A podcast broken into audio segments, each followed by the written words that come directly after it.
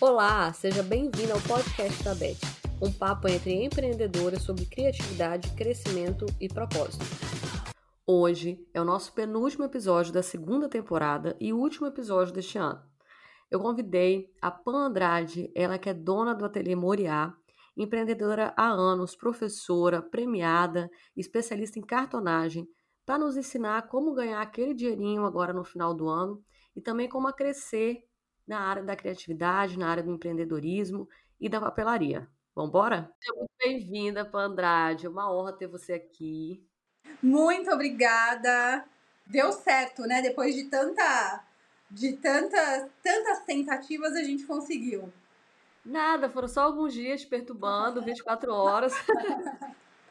e pelo final de ano, mas nada demais. Depois você vai me bloquear. Vou nada. Pam, me conta um pouquinho quem é você, como é que você começou tá. a empreender. Uhum.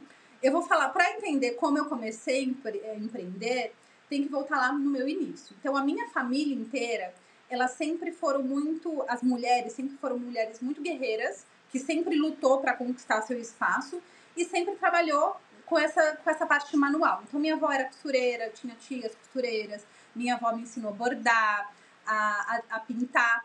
E aí eu cresci com isso. Minha mãe já não gostava muito dessa parte, não.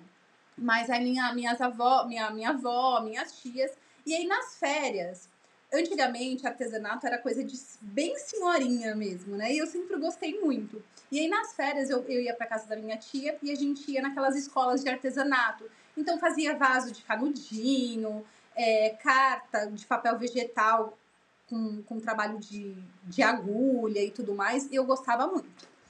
E aí cresci com isso. É, meu pai também sempre me incentivava muito.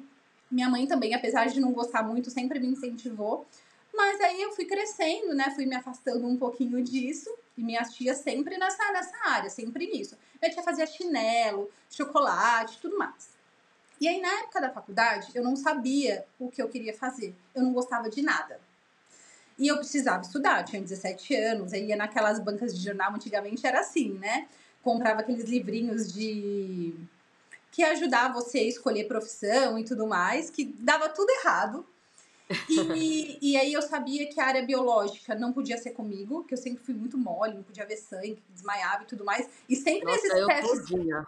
E eu nesses testes é, vocacionais, sempre dava como médico. Falei, gente, médica não serve para mim porque eu vou desmaiar. Não pode, não pode. Aí, às vezes dava algumas coisas, mas sempre relacionadas à parte biológica.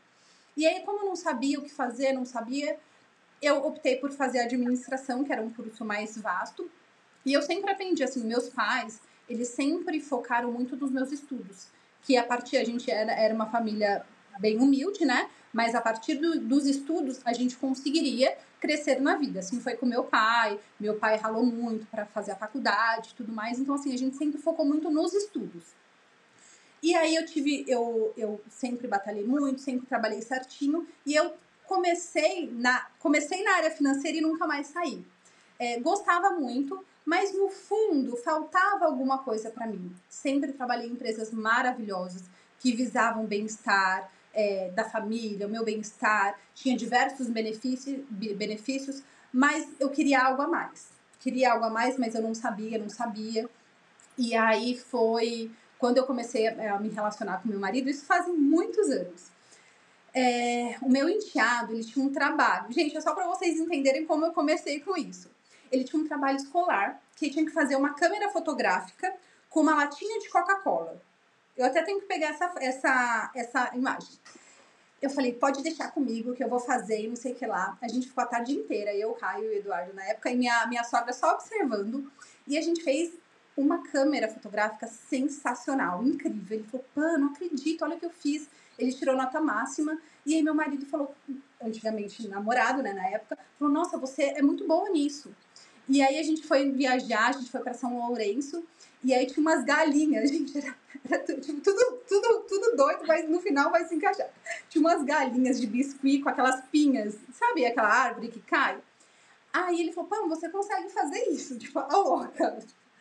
Aí, e minha, minha sogra e meu sogro tem uma chácara. Voltamos, ele pegou todas as pinhas da chácara, mas eram várias sacolas. Eu falei, ai, tá bom, então eu vou fazer pra gente dar de presente.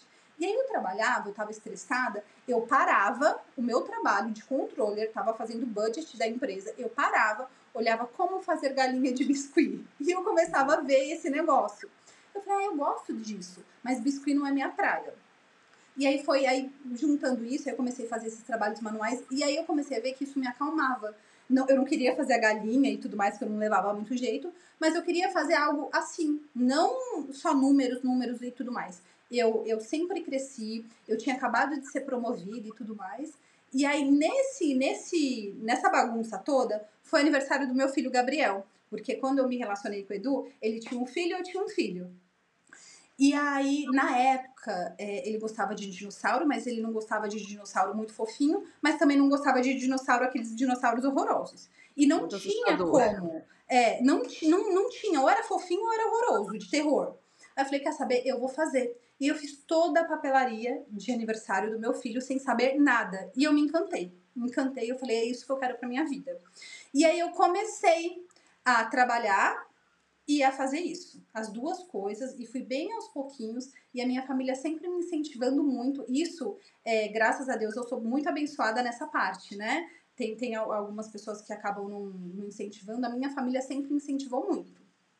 E aí eu comecei a fazer, mas acabou sendo muito cansativo. Eu trabalhava o dia inteiro. Muitas das vezes, como eu era da área financeira, eu ficava até tarde para fazer um fechamento, ia para casa e virava a noite. E virava a noite, mas eu sabia que isso seria um tempo, era um tempo que eu ia fa fazer isso até me estabilizar e pedir demissão do meu emprego. E aí, depois de um tempo, foi isso que eu fiz. É, meu chefe falou: não, você tem que continuar. Eu falei: não, eu quero sair, agora eu quero fazer o meu sonho, eu quero realizar meu sonho, mas sempre saindo com as portas abertas, porque se não desse certo, eu podia voltar. Então eu falei: chefe, olha, eu vou tentar, é, vou cumprir aviso prévio, até cumprir mais de 30 dias, porque precisava de fazer algumas coisas e tudo mais. E aí foi, foi esse foi o começo da minha jornada. Eu comecei com a papelaria infantil, papelaria mesmo, e aí aos pouquinhos eu fui migrando, né, para casamento, para 15 anos. A, aí as noivas começaram a pedir caixas cartonadas, aí eu comecei a fazer isso, aí eu fui mais pro mundo da cartonagem e da encadernação também. E é uma paixão que eu tenho, sempre gostei, mesmo nessa, nessa minha fase de aprendendo e no começo, Antiga, hoje eu não, não, não, não, fico muito nos grupos de Facebook. Eu até deixei um pouquinho de lado, porque aí teve Instagram, né? Na minha época, quando eu comecei, não tinha nem Instagram. E aí tinha aqueles grupos de Facebook e uma ajudava a outra. E eu sempre ajudei, eu sempre gostei muito de ensinar. E aí eu comecei a conciliar tudo isso. E aí, um pouquinho antes da, da pandemia, eu falei, eu também tenho uma paixão muito grande por ensinar. Quando eu era pequena, eu gostava de brincar de escolinha e tudo mais. E aí, além da produção, eu comecei a ensinar também. Primeiro eu comecei com presencial, aí entrou a pandemia, não tinha o que fazer, e aí eu fui para o online, e essa é a minha grande paixão. Hoje, com um pouco mais de 4 mil alunas, e é muito gratificante tudo isso. Só, né? Só 4 mil alunas. Pouquíssima coisa. Quando você é, focou um pouco mais na cartonagem, era mais ou menos em qual ano? Só para a gente ter uma ideia. Então, na verdade, assim, eu, eu era papelaria. Eu, eu comecei com, com infantil, aí logo, logo eu migrei para casamento 15 anos e a cartonagem era um complemento.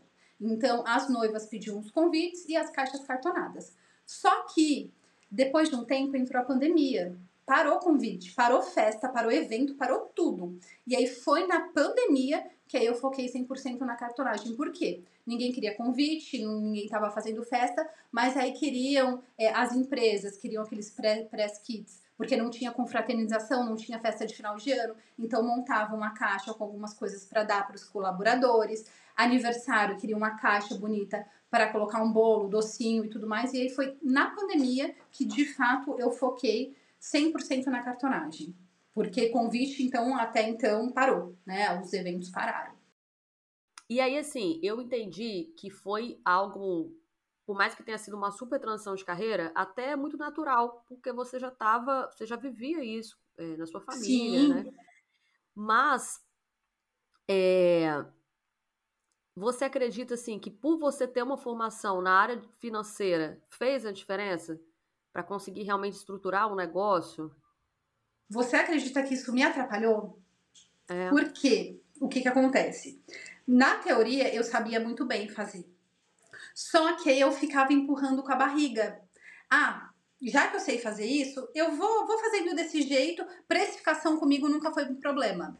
Eu sempre precifiquei, mas não é só precificação. Quando a gente fala de artesanato em si, do que a gente faz, a precificação é o menor dos problemas. A gente precisa ter uma gestão financeira do nosso negócio. Saber quanto entra todo mês, saber quanto sai. E isso eu não fazia. Por quê? Como eu sabia, sempre mexi muito bem em planilhas, isso até hoje, por isso que algumas coisas eu eu acabo automatizando para as alunas de calculador e tudo mais, porque eu sempre tive uma facilidade muito grande com planilha. Como isso era uma facilidade para mim, eu sempre empurrava com a barriga. E aí, no final de tudo, eu não tinha, eu não sabia quanto eu faturava por mês, eu não sabia quanto que eu gastava, e aí virou uma bola de neve. Eu lembro que bem no meu começo, bem no meu começo não, depois de uns dois anos trabalhando assim, e aí eu tinha minha prima, que ela não, não, não sabia mexer nada em computador, ela faz aromatizador. E aí, meu pai, que, que ele sempre cuidou da, dessa parte para mim, de imposto de renda e tudo mais, e ele fazia o meu imposto de renda e o imposto de renda da minha prima. E aí teve um dia que ele me chamou e falou assim: Olha, filha, a sua prima, ela que ela não sabe mexer no computador, não sabe nada, olha só, ela me passa um relatório bonito. Ela passava o relatório no caderno mesmo. Ela anotava no caderno quanto ela faturou, quanto ela gastou e quanto sobrou. E ela tinha esse relatório. Eu não tinha, entendeu? E aí isso acaba virando uma bola de neve. Foi aí que eu parei. Eu falei, agora eu preciso fazer a gestão financeira do meu negócio. Quando as alunas acabam falando, é só precificação, eu falei, gente, precificação é o menor dos problemas. A minha prima não sabia nada de precificação. Porém, ela sabia quanto entrava, ela sabia quanto saía. Poxa, isso daqui, olha, esse meu preço tá legal. Esse daqui eu posso aumentar um pouquinho. Ah, esse daqui eu posso diminuir. Porque ela tinha a gestão financeira do negócio, né? E aí, quando a gente não tem isso, é muito mais complicado. Mas aí eu sentei. Foi, foi uma época bem conturbada para mim, porque quase pensei em desistir, porque tava tudo no vermelho. E aí foi aí que eu parei, respirei e comecei. E aí eu, nem, eu não comecei nem por planilha. Eu falei, não, não dá, porque como eu sei mexer, eu vou esquecer esse negócio. Anotava mesmo. E aí foi aí que começou a dar certo. Então, assim, a parte financeira hoje para mim é uma facilidade, mas no começo foi muito mais difícil para mim. Porque como era mais tranquilo, eu acabava não fazendo. E é interessante porque, com certeza, do, da empresa que você trabalhava para ter um negócio criativo é muito diferente. Eu vejo, por exemplo, é, eu tenho a formação no marketing. Aí você vai fazer o marketing do seu negócio, é extremamente desafiador.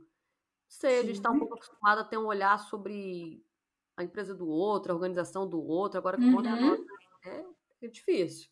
É, porque a gente tem que entender o nosso público, é, entender o que a gente quer, para onde a gente quer ir, porque cada um tem, tem um desejo diferente, né? Então, parar um pouquinho de olhar para os outros e olhar um pouco mais para a gente, isso muda muito e, e faz a, a, diferença depois, né?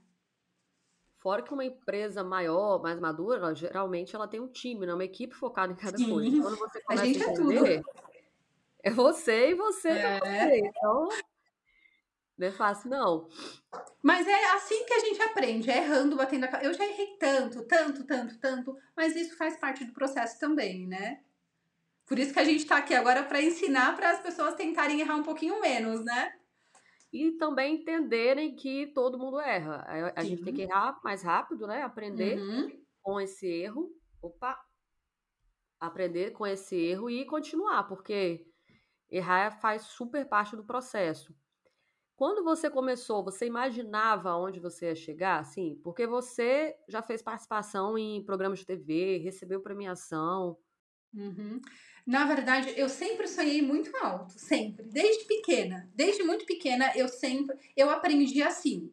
É, independente da minha profissão, eu tento sempre dar o meu melhor e respeitando as pessoas. Mas nesse patamar, eu não imaginava por quê. É, o meu primeiro curso, eu não tinha nenhum celular bom. O meu primeiro curso foi gravado num celular que eu ganhei usado do meu marido. Ele tinha uma loja de, de assistência técnica de celular. Eu ganhei usado, toda hora travava para gravar. Com, com criança pequena chorando e tudo mais. Várias vezes eu gravava o curso chorando, chorando porque tava cansada e tudo mais. Não aparecia, mostrava só a mão. E, e eu, eu tenho uma rede, eu costumo falar, não, a minha rede de apoio não é só da minha família, é dos meus seguidores, das pessoas que me acompanham. E como eu acho que quando a gente tem um propósito, tudo caminha a favor da gente. Né? Então, assim, eu, não, eu não, nunca parei, eu nunca quis ensinar só para ganhar dinheiro. Óbvio que isso faz parte do negócio, mas o meu propósito é, é transformar vidas através do que eu sei fazer, né? Tem muitas mulheres que não tinham condições de nada, é, viviam relacionamentos abusivos porque não tinha como sustentar e através disso elas transformaram a vida delas. É, tenho também muitas pessoas, mais de 90% da, da, das minhas alunas são mulheres como eu, que decidiram, é, amavam isso e decidiram largar tudo para trabalhar em casa e ainda ter um convívio com os filhos, né? Então, eu não imaginava isso, voltando à pergunta. Foi muito difícil para mim no começo, passei por muitas dificuldades, mas é, sempre foi e ainda é desafiador, mas é, é o que eu sonhei e eu quero muito mais, eu quero quero transformar mais vidas ainda e é, é, é, sensacional, assim, eu paro, olho e falo, nossa, que, que demais isso, onde eu cheguei, como eu comecei, é, é muito bacana. E a sensação, assim, por exemplo, de, de estar no programa de televisão? Porque tem gente que tem o desejo de simplesmente aparecer ou, ou ter visibilidade sobre o produto, sobre a técnica, mas eu entendo que tinha um desejo em você de alcançar mais pessoas. Você tá ali, saber que ia alcançar muito, muitas outras Sim. mulheres. Sim. Eu nunca quis me aparecer muito, eu sempre eu, eu, eu sou mais na minha, né? Mas eu que aparecer fisicamente como Pamela, eu não, não, gosto muito. É, mas disseminar o que eu sei é o que é o meu desejo.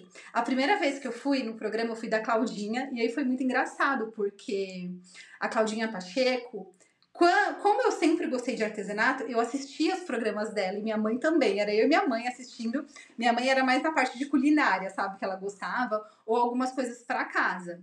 E aí eu sempre gostei. Aí a primeira vez que eu fui no programa, a, a gente morava em Santos, aí eu fui com meu marido. E aí o coração, eu falei, meu, eu tô tremendo, eu não vou conseguir. Mas é, é tão legal lá é, um ajudando o outro. É, nossa, a equipe é sensacional. E aí foi bem tranquilo. Você tem pouco tempo para ensinar e eles ficam dois minutos, três minutos. Ai, meu Deus do céu. E deu certo. Eu tremia muito. A primeira aparição, eu tremi. Eu, geralmente eu dou uma tremidinha, mas eu tremia muito. Eu falei, não, não sei como eu consegui fazer isso. Aí na segunda vez eles me chamaram de novo e aí eu levei minha mãe. Olha que legal, porque ela, ela falou: Nossa, eu quero conhecer tudo. E a Claudinha super é, sensacional, assim. Ela chamou minha mãe, tirou foto. E aí era um sonho da minha mãe que eu tava realizando também. Foi muito legal. A gente é muito família. E aí depois disso nunca mais parou. É, aí tem dou aulas nas feiras, aí sempre vou nos programas. É, e é isso. Eu nunca penso em mim, na minha imagem em si, mas sempre em passar o que eu sei para as pessoas e sempre tem novas pessoas. Ah, pô, eu te vi no programa de TV, olha que legal que eu fiz, e me marca. E aí isso é, não tem, não tem explicação, não tem dinheiro que pague isso. Nossa, é muito bacana. E é sobre ir com medo mesmo, né? A gente espera muito estar pronta. E o que a gente precisa fazer é se entregar, é se jogar. Então, assim, tem como estar pronto para participar de um, de um, programa de televisão? A não ser que você seja dessa área. Não tem como, todo mundo vai sentir o frio na barriga e tem que sentir, porque aí faz a gente se preparar, aquilo ser uhum. especial. É, ansiedade, lógico, né? Ansiedade em determinados níveis faz muito mal, mas é gostoso também você se permitir é, passar por novas experiências para aprender e se você quiser, por exemplo, né, de fato ter um programa ou ter o podcast ele é diferente porque é só voz, mas uhum. se quiser ter um uhum. podcast é a prática. Então Sim. todo mundo, né? Eu acho que quando eu entendi que todo mundo é, não nasce sabendo de tudo, todo mundo que hoje é muito bom em uma coisa, se permitiu errar. Eu Aí... nunca falei em público, eu não gostava de falar em público. Eu lembro que na faculdade, os trabalhos, eu falava pro pessoal, olha, eu faço tudo e vocês apresentam. Eu não conseguia, eu de verdade, quando eu ia na frente, eu não conseguia abrir a minha boca, não conseguia. As primeiras, quando eu comecei a ensinar, eu só mostrava a minha mão. As minhas primeiras lives era meia-noite. Como que alguém faz live? Não, me fala, como alguém pensa em fazer uma live de passo a passo meia-noite, mas eu fazia para não entrar ninguém, porque eu precisava. é, aprender, falar um pouquinho, mostrar, era muito engraçado. Mas isso eu tô há um pouquinho mais de 10 anos com isso. Não é do dia para noite. Foi um trabalho de muita conquista, de muita superação, é aquele trabalho de, de formiguinha. Às vezes a gente dá um passo para frente, dois para trás, mas no final dá certo. Acredite em si, né, que, que dá certo. Quando se tem um propósito. Com certeza, gente, que engraçado. Mas fez faz parte porque aí fez você ter essa experiência e melhorando, fazer a live meia-noite. meia-noite com três pessoas, com cinco pessoas, e assim, era o meu pai, minha mãe, meu marido, e era assim. Mas é legal, porque aí você testa também do que já começar. Imagina, uma live com um milhão de pessoas. Não, já você tem que começar. Você vai. Você uhum. vai, né? Sim. Mas também, se for com um milhão de pessoas de cara, vai dar certo. Tá tudo bem. Eu vejo também o seguinte: é claro que hoje tem algumas tendências na área de venda, na internet, né? a gente tem visto aí TikTok, Instagram, enfim, outras redes que estão surgindo. Uhum. Mas para as pessoas buscarem o que, que elas fazem de uma forma melhor, o que elas têm mais habilidade, por exemplo. Eu sou muito boa em falar. E aí eu falei, gente, por que não podcast? Porque vídeo é algo que eu preciso desenvolver. Mas uhum. por mais que as pessoas falem que não, eu não, meu Deus do céu, gravar vídeo, mas o podcast também me ajudou a desenvolver isso, porque tudo Sim. é comunicação. É, é perfeito? Ainda não, mas a cada episódio vai desenvolvendo. Então isso é muito legal, assim, porque a gente se boicota muito, né? Sim. Se, se, prejudica muito e é tanta potência. Se a gente falar assim, não, eu vou fazer, só vem Tem que se jogar, tem que, tem que ir e, e dá certo. Né? Eu sou a prova viva disso, não falava nada. E hoje eu faço live, converso, até às vezes tem que dar uma cortada que eu falo demais. Isso é muito legal, essa, essas mudanças. E falando um pouco também, é, você é professora, né? Uma super referência uhum. na área de papelaria, de cartonagem. É, eu vi que você tem um modelo de negócio que é por assinatura. E eu achei isso muito incrível, que é onde as suas alunas têm o conteúdo mais personalizado e com recorrência, né? Como isso. que foi também criar esse tipo de, de, de formato, assim, para ensino? Uhum. Na verdade, eu sempre penso como um todo, como um geral. E aí eu queria algo muito prático, dinâmico, porque eu sou mãe de dois, tem que cuidar da casa, tem que cuidar dos filhos, tem que cuidar das alunas, dos alunos. Hoje eu tenho uma equipe, né, que, que faz toda a assessoria, que me ajuda, a equipe publica.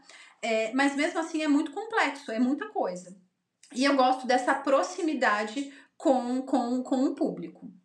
E aí eu queria fazer algo, é, disponibilizar pelo menos uma parte do conteúdo gratuito, porque, como eu falei, eu tenho um propósito, e eu queria é, algumas pessoas que não têm condições, de qualquer forma, eu disponibilizar algo para que elas começassem.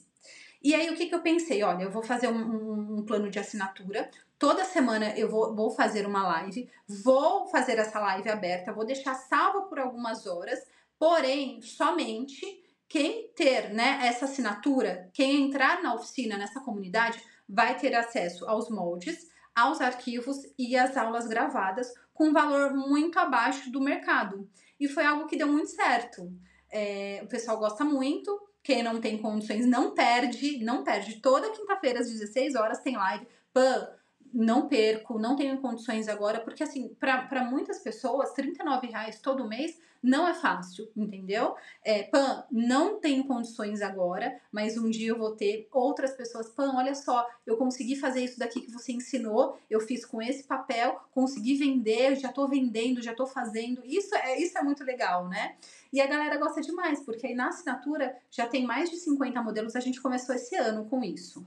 É, com, com essa proposta tem mais de 50 modelos, é algo muito dinâmico. Então, a gente tem um grupo da, da, dos alunos, das alunas da oficina, que eles pedem o que eu quero, que eles querem aprender, né? Então, é algo, é algo real, assim. É...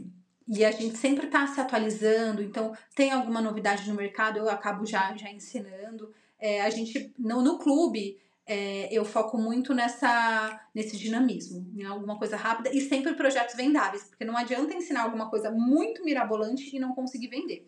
Às vezes as alunas até pedem, falam, olha, eu vou ensinar, mas vocês não vão conseguir vender isso não, porque isso é mais caro, é mais complicado, dá para vender, mas vocês não vão vender em quantidade. Então aí na oficina tem projetos bem básicos, mais intermediários e mais avançados. E é muito legal, é algo é gostoso de ensinar, não é nada cansativo, sabe? É muito gostoso.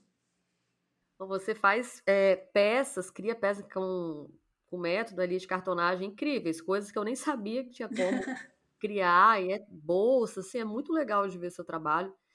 E Obrigada. Muito bacana mesmo, assim. É, inclusive, se você puder também estar tá falando nas suas redes sociais, para quem ainda não te conhece. Tá, eu tô em todas as redes sociais, só procurar como Ateliê Moriá. No Instagram é arroba ateliê underline Moriá. Aí no TikTok é Ateliê Moriá, no YouTube é Ateliê Moriá, Facebook é Ateliê Moriá, Dreads, agora que eu tô, que é uma rede tá mais pro lado que para cá, mas eu também tô, tá? Ateliê Moriá. A gente, porque não dá para só ficar numa rede, né? Vai que acontece alguma coisa, então a gente já, já tem tudo, já tá tudo esquematizado. No TikTok tô começando a dar uma viralizada, depois de muitos anos, tá? Tá legal também. Tem que diversificar um pouco. É, e me conta também sobre um, o processo da cartonagem, porque a gente está aqui, né, já chegando uhum. em dezembro, e é uma oportunidade para ampliar a renda, né?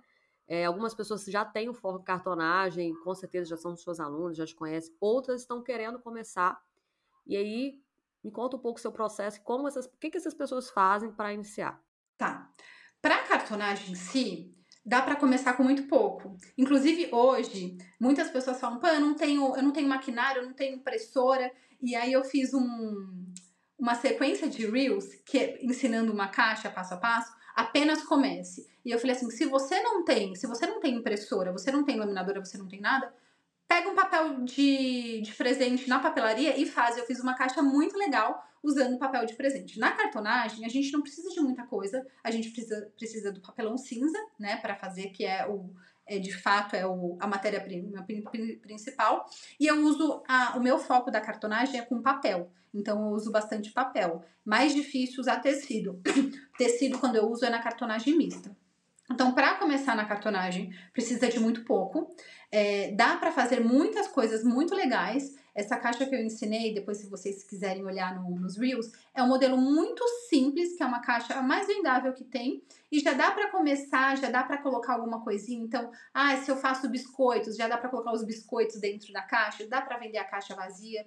Eu costumo falar que a cartonagem não é uma embalagem que a gente faz, já é um produto em si, já é um, um, um presente, porque aqui na minha casa tem na cozinha tem várias caixas, porque eu acabo guardando algumas coisas. Então, é, é uma embalagem útil né? E, e, é, um, é um presente em si. E não a gente não faz só caixas com cartonagem, né? Eu fiz mini calendário, dá para fazer, dá, dá, tem diversas diversas outras outros projetos que, que a gente acaba fazendo, porque na cartonagem, com papelão em si, o céu é o limite. Então dá para começar, já dá para para iniciar ganhando dinheiro, fazendo antes, né? O que, que eu sempre eu bato muito na tecla. Não adianta você querer, tudo precisa de um estudo, tudo precisa de uma dedicação. Então, assista a algumas aulas é, com calma, tentem fazer. A primeira nunca vai ser 100%, a segunda começa a melhorar, depois da terceira deslancha.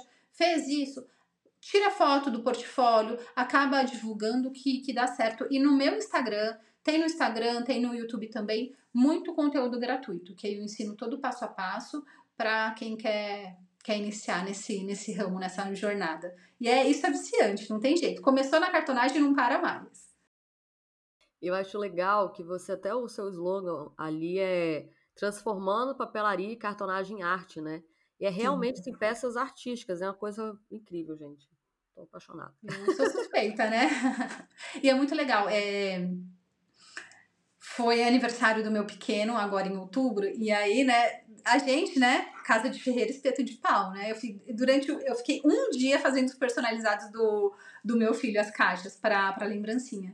E aí eu fiz, quando o pessoal veio receber, é, foi recebendo, as mães ficaram encantadas. Falaram, não, Pamela, como que você fez isso? Falei, eu quero, e não sei o que lá. E aí, pra, pra minha sobrinha também, eu fiz uma casinha. Ela gosta muito de pet, muito de cachorro. E a gente fez uma casinha que é um brinquedinho e com chaveirinho de com um cachorrinho. Todo mundo ficou encantado. Então é, é muito gratificante. A gente tem um mercado muito grande para isso, até mesmo nos programas de TV que eu faço.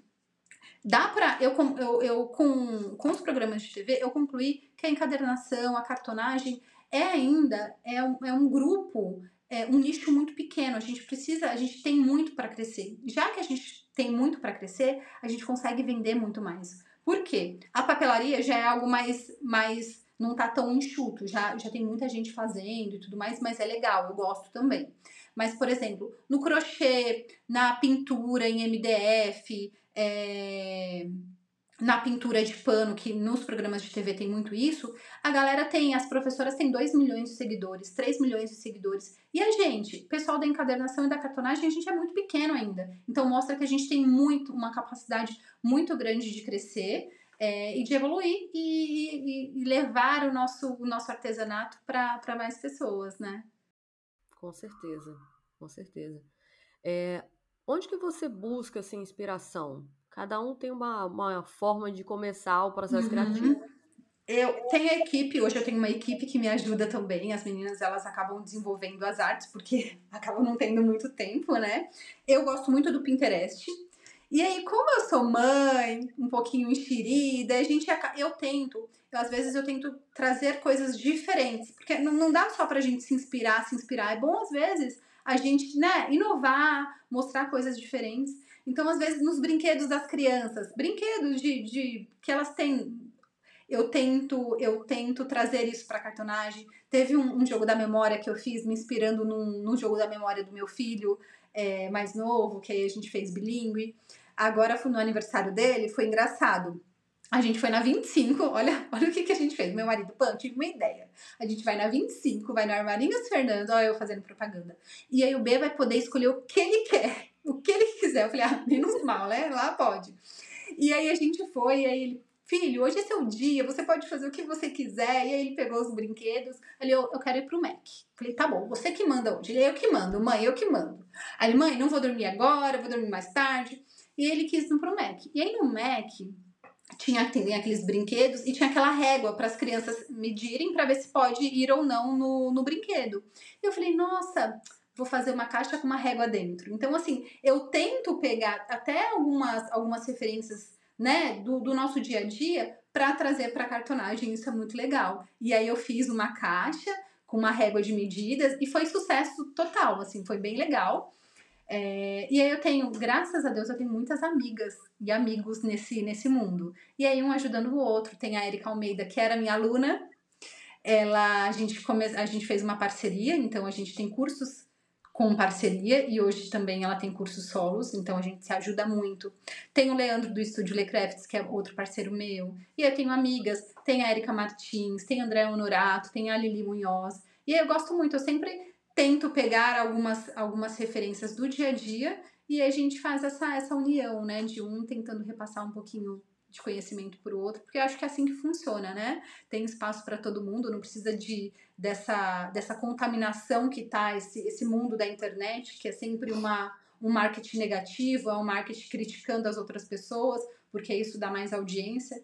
E aí eu tento fazer algo mais tranquilo, mostrando meu dia a dia, mostrando minha família, mostrando que tem dificuldades, mas que a gente consegue. E é muito legal isso.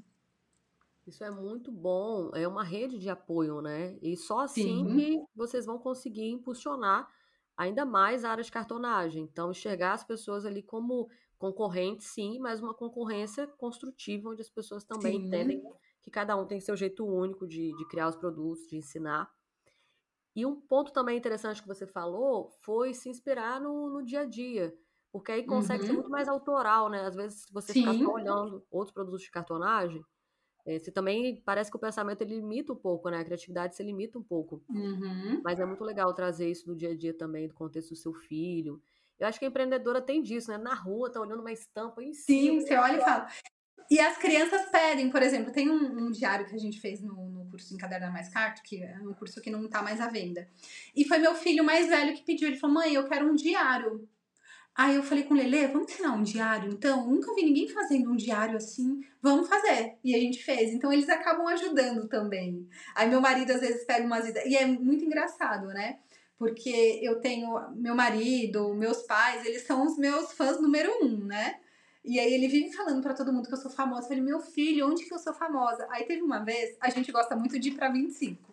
Depois que a gente mudou para São Paulo, a gente sempre vai, né? E aí teve uma vez que aí eu fui, foi muito engraçado. E aí eu sou mais assim, eu gosto de me cuidar, tudo quando saio, mas em casa é mais tranquilo. E a gente foi para 25 e aí da 25 tinha, a gente tinha que ir pra loja dele para arrumar algumas coisas. Aí eu sabia que ia trabalhar pra caramba. Aí eu coloquei uma bermudinha, uma camiseta mais velha que eu tinha, assim, sabe? Camiseta de dormir. Coloquei meu tênis velhinho. Até minha mãe olhou porque ela ia ficar com as crianças. Ela falou: Minha filha, você vai desse jeito, com um coque aqui. Falei, mãe, vou, porque a gente vai ter que, que andar bastante, pegar bastante peso e tudo mais, e toda hora ter que colocar as coisas no estacionamento, depois voltar e colocar de novo no carro. Aí tá bom. E aí meu marido sempre falando, né, que eu sou famosa. E aí, a escandalosa eu, ele tava num, num, num corredor, eu tava no outro e falava, mó, peguei isso, mó, peguei aquilo, tipo, gritando lá no negócio. Mas todo mundo tava gritando. Só vi alguém batendo no meu ombro. Falei, meu Deus, quem tá batendo no meu ombro? Professora Pamela, quando ela falou isso, eu queria morrer. Falei, não, mentira que alguém me encontrou aqui nesse estado. Não é possível o negócio. Quando eu virei, eu falei, ah, eu tô desse jeito porque eu tenho que trabalhar. E eu falei, gente, agora eu não posso sair mais, tem que sair arrumadinha. Mas foi muito engraçado. Ele tá vendo? Precisa dar desse jeito. Eu falei, ah, bom que ela já sabe que eu sou desse jeito e pronto, acabou. Mas é muito engraçado. A gente passa cada, cada situação que eu vou falar. Aí você fugindo dela, né? Ela deve ter pensado, nossa, nem é simpática, mas não, não foi. Não, mas aí eu fui, eu falei, ah, já que tá desse jeito mesmo, já me vê e pronto, acabou. E vai. Gente, mas esse dia, né? Sempre tem um dia. Sempre assim, Nossa, gente. você vai à padaria. No meu caso é, é, parente, é amigo. No seu caso foi um dia que é o dia que todos os alunos te encontraram. Ai, meu Deus, mas isso é legal porque a gente está acostumado ali com aquela visão do Instagram e a maquiagem e a preparação para live ou para não sei o quê. Não, gente, é todo mundo vive correria, maternidade, é. trabalho, é, é, dia a dia de produção, então é lançamento de, de produtos. Então vamos se acostumar aí também a ver as pessoas no dia a dia. E é tão legal quando a gente vê assim as pessoas que a gente admira no contexto delas, no dia a dia, acho que também a gente não é essa visão de ah, tem que estar perfeito, tem que estar arrumado o tempo todo. Mas, como seu filho disse, de fato provou que você é famosa, tá? eu falei, meu Deus do céu. Mas ah, o meu Instagram, o pessoal já sabe que eu apareço sempre desse jeito. Eu falo, ai, gente, não tem. Aí quando eu tô mais arrumadinha, eu falo, ai, é que eu vou sair, gente. Então agora a gente tem que se arrumar. Porque o que que acontece? Agora, brincadeiras à parte, durante um tempo, antes de, de, de, de ensinar e tudo mais, eu, traba... eu sempre trabalho. A gente trabalha muito mais em casa do que fora. Né? E é muito, muito cansativo. Eu lembro uma vez quase separei do meu marido, porque eu só trabalhava, trabalhava, trabalhava, trabalhava, nem ganhava dinheiro, porque não tinha nem tempo de, de, de economizar e tudo mais, então trabalhava, gastava, trabalhava, gastava. É, não tinha eu não tinha vida social, eu não tinha tempo de me cuidar. Aí teve uma vez que eu olhei pra, isso antes da pandemia, eu olhei para ele e falei assim: eu preciso pegar em gente, eu preciso ver gente, porque eu tava cansada de só ficar no meu mundinho. É, eu já tive, eu tive ateliê antes da pandemia, porque a gente morava em São Paulo, depois a gente foi para outra cidade, agora a gente voltou. E aí, né, quando a gente morava aqui, eu tinha um ateliê, tinha funcionário e tudo mais, mas assim, era só trabalhando, trabalhando, trabalhando. E aí eu deixei muito de me cuidar. E aí teve uma vez que eu me olhei no espelho e falei, nossa, essa não sou eu. Eu não tinha roupa. E a gente tinha que ir numa festa, eu não tinha uma roupa decente para ir para uma festa, porque fazia anos que eu não comprava uma roupa para mim. E aí a, a, gente tem que, tem que perceber muito e focar que a gente trabalha para viver e a gente não vive para trabalhar, né? Eu foco muito nisso. E a gente tem que se cuidar, a gente tem que se arrumar, não para os outros, mas para a gente mesmo, né? Isso é importante. Isso faz toda a diferença. E aí foi nessa época, né, que aí eu tava toda aquela bagunça financeira, é, dentro de mim também tava tudo bagunçado, porque era muito trabalho e tudo mais, que eu resolvi me reorganizar e recomeçar da maneira correta, né? E aí isso faz uma diferença danada também. Isso é muito necessário e gostoso, né? Uhum. É, nossa, você fala, não me identifiquei demais. Eu passei por isso também, assim. E aí, relacionamento, família, você nunca pode, nunca, nunca vai. Nunca Se você ia, vai, você se culpa. É, ai meu Deus. Aí eu ia, eu pensava, meu Deus, eu tenho que terminar essa produção porque vai atrasar e vai. Gente, era um negócio assim, eu falei, como que eu me meti nisso? E eu não conseguia sair. E aí foi na época que eu parei, eu parei. Aí quando eu parei, eu falei assim, eu vou colocar tudo, todas a, a, toda essa produção em dia e depois vou voltar. E aí foi bem na época que a gente prometeu uma viagem pro meu filho mais novo para Disney. Então assim, embolou tudo, embolou tudo, mas eu falei, não, agora eu vou parar a produção, endividada, juro, tipo, tava todas as minhas contas no vermelho. Falei, vou parar a produção, vou lá viajar, vou fazer as coisinhas que já já tava previsto. Quando eu voltei, a gente, eh, de fato, eu recomecei. Falei, agora eu não vou fazer mais isso, isso daqui dá muito trabalho, eu não vou vender mais, porque a gente tem que fazer isso também. Não é ah, porque todo mundo quer, não. Isso para mim não dá, dá muito trabalho para produzir, não vou fazer. Esse daqui a pessoa quer, então vai ter que pagar mais caro. Esse daqui a produção vai aumentar. E aí eu fui fazendo isso. E, e melhorou muito, assim. Foi aí que eu comecei, de fato, a crescer, a ver dinheiro entrar. É... E é, é, um, é um processo, né? A gente vai errando, aprendendo e vai dando certo. É, não, não é fácil, não é simples, né? Tem medo de cair receita, a gente se, uhum. se compromete com o sonho das pessoas, tu tem medo de falar Sim. não. Uhum. Aí o cliente uhum. chega em cima da hora, a gente pega. É, e é tudo entender o momento que você tá, né? É, Sim. Vale a pena? Você pode, a gente pode, é. pode, ficar doente, né? Saúde mental lá embaixo. E aí a é. criatividade, é. a sensação parece que tudo tá ficando meio cinza. É difícil Sim. até criar, porque. Não, não, não vai, você parece que você não rende, você não, não vai rendendo e faz as coisas e dá errado. E assim, para mim, por exemplo, eu, eu, eu deixei meu trabalho. Primeiro, era uma paixão, mas eu queria ficar com. Na época não tinha um Bernardo, eu queria ficar com, com o Gabriel. E eu não tinha nem tempo para ficar com meu filho. Olha que louco, eu não tinha tempo pra nada, pra nada, pra nada. E aí foi revendo algumas coisas que, que vai fluindo. Muito bom. Aí você não perde, só ganha produtividade aumenta, que não é o quanto você faz, né? Você fazer uhum. ali com uhum. qualidade, com menor tempo, é um processo mesmo, né? Sim. Mas acho que é muito comum, assim, todo mundo que, que ouvir se identifica, porque quando você ou, ou seu ateliê em casa, ou é home, ou você é dona do seu tempo, da sua empresa, uhum. é muito difícil você ter a referência de será que eu tô passando o meu limite, né? Até porque normalmente... Passa, né? São coisas que a gente gosta de fazer, né? Que é o Sim. pior. Uhum. A gente nem percebe. Verdade. O, que eu costumo falar? É, eu sou bem, bem sincera com as alunas e tudo.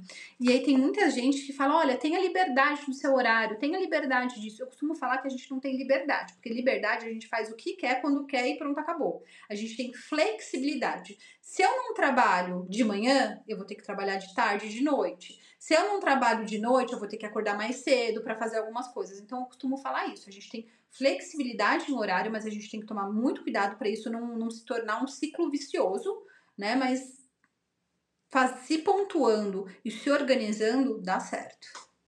E também sobre o delegar, hoje você tem um time. É quando você entende também que não, tem algumas coisas que eu preciso abrir mão, algumas coisas é. que é um atendimento, é alguma parte do meu negócio que alguém pode fazer até melhor do que eu, que a gente acha. Eu costumo falar que para crescer a gente precisa de gente. Tem que começar do começo, literalmente. Não adianta. Eu, quando no meu começo também, eu queria comprar um monte de máquina, tipo, em 12 vezes, 24 vezes, porque eu achei que a, achava que a máquina ia ser ia resolver meu problema e eu esquecia que quem mexia com essa máquina era eu mesmo, então não adiantava. Mas é, eu costumo falar que para a gente crescer, a gente precisa de pessoas para isso. Então comece devagarzinho, aos pouquinhos, e aos pouquinhos, e, e, e vai crescendo, né? Tem todo, to, todo um processo. Eu, por exemplo, agora, eu trabalho na minha casa. Então eu tenho os meus alunos, tenho um time de alunos. Quando a gente gravar curso, vem a equipe gravar aqui. Tô voltando com a produção. Como a gente mudou de cidade, eu tinha parado um pouco, é, mas a minha produção é aqui mesmo. Por quê? Eu tenho meus filhos, eu tenho o Bernardinho, que ele é pequenininho.